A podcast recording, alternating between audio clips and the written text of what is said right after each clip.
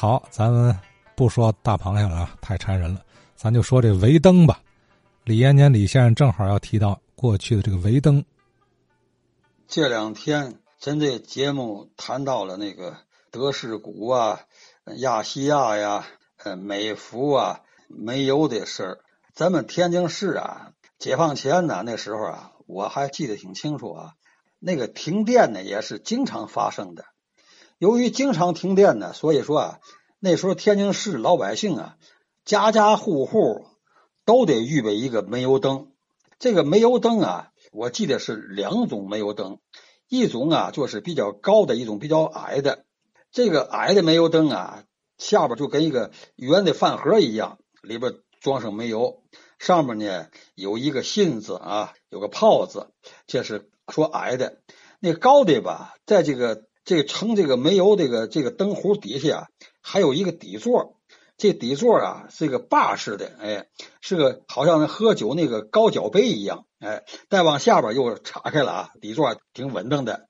这个煤油灯啊，当不件吧，这个油壶啊也能盛不少油，呃，里边搁一个信子，有个小轴，小轴呢右手可以啊拿手一捻，这信子就往上长一点火苗子就旺一点这个煤油灯啊，上面有个泡子，这泡子啊就好像那个烟筒一样，灯火这个烟呢往上走。这个煤油灯啊，它有几个活一个就是什么呢？一个就是啊，把这个芯子得拿剪子绞一绞。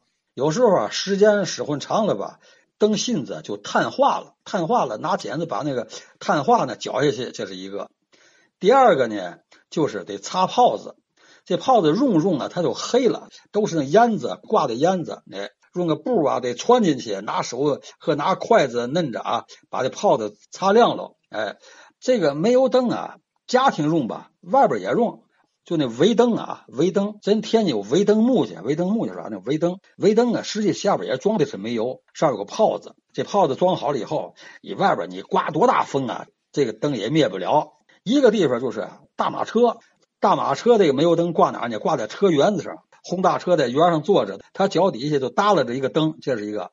还有时候啊，咱那个河里那船，哎，对槽啊，船呢，他也用这个这个围灯。这个煤油灯啊，我就想起来什么呢？我也不知道咱天是什么时候开始有的路灯。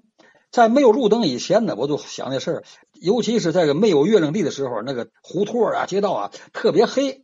我听说就是我们老家那新城那儿啊。有有有路灯，哎，咱们这个北郊啊，穆家庄啊，木庄子也有路灯，就是没有路灯，哎，在街道啊那个比较显眼的地方啊，竖一个那个木头桩吧，上面有一个玻璃盒，玻璃盒里搁一个煤油灯。这个穆家庄这个煤油灯啊，可有个历史典故。咱们穆家庄有个陈国弼啊，原来是。殿前带刀侍卫，曾获过呃一等嘉禾章、二等文虎章。后来他去世前后啊，被封为昭义将军。这陈国弼啊，他生于啊同治二年（一八六三年）。后来吧，他这个要上山东赴任去，他就得了这半身不遂了。在这个民国六年啊（一九一七年）呢，他到穆家庄去养病。他都看到了这个木桩子，就这个就这路灯吧，也需要得照看。陈国弼他雇了两个人，每天给这个这个煤油灯啊，这路灯啊，他加油。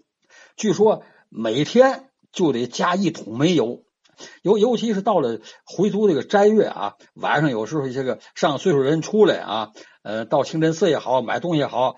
如果这个不是月亮地啊，黑灯瞎火的，深一脚浅一脚，真要是没个亮不行。所以说呢，陈国弼陈老将军吧，他雇俩人就给穆家庄这个这个这个路灯啊添煤油。这时间呢，就是公元一九一七年到一九三零年这十三年当中，真不知道那时候那个煤油的这个商标啊是什么。呃，甭问呢，陈国弼老爷子添这个煤油啊，这个商标是什么？不是美孚，就是亚细亚，要么就是德士古啊。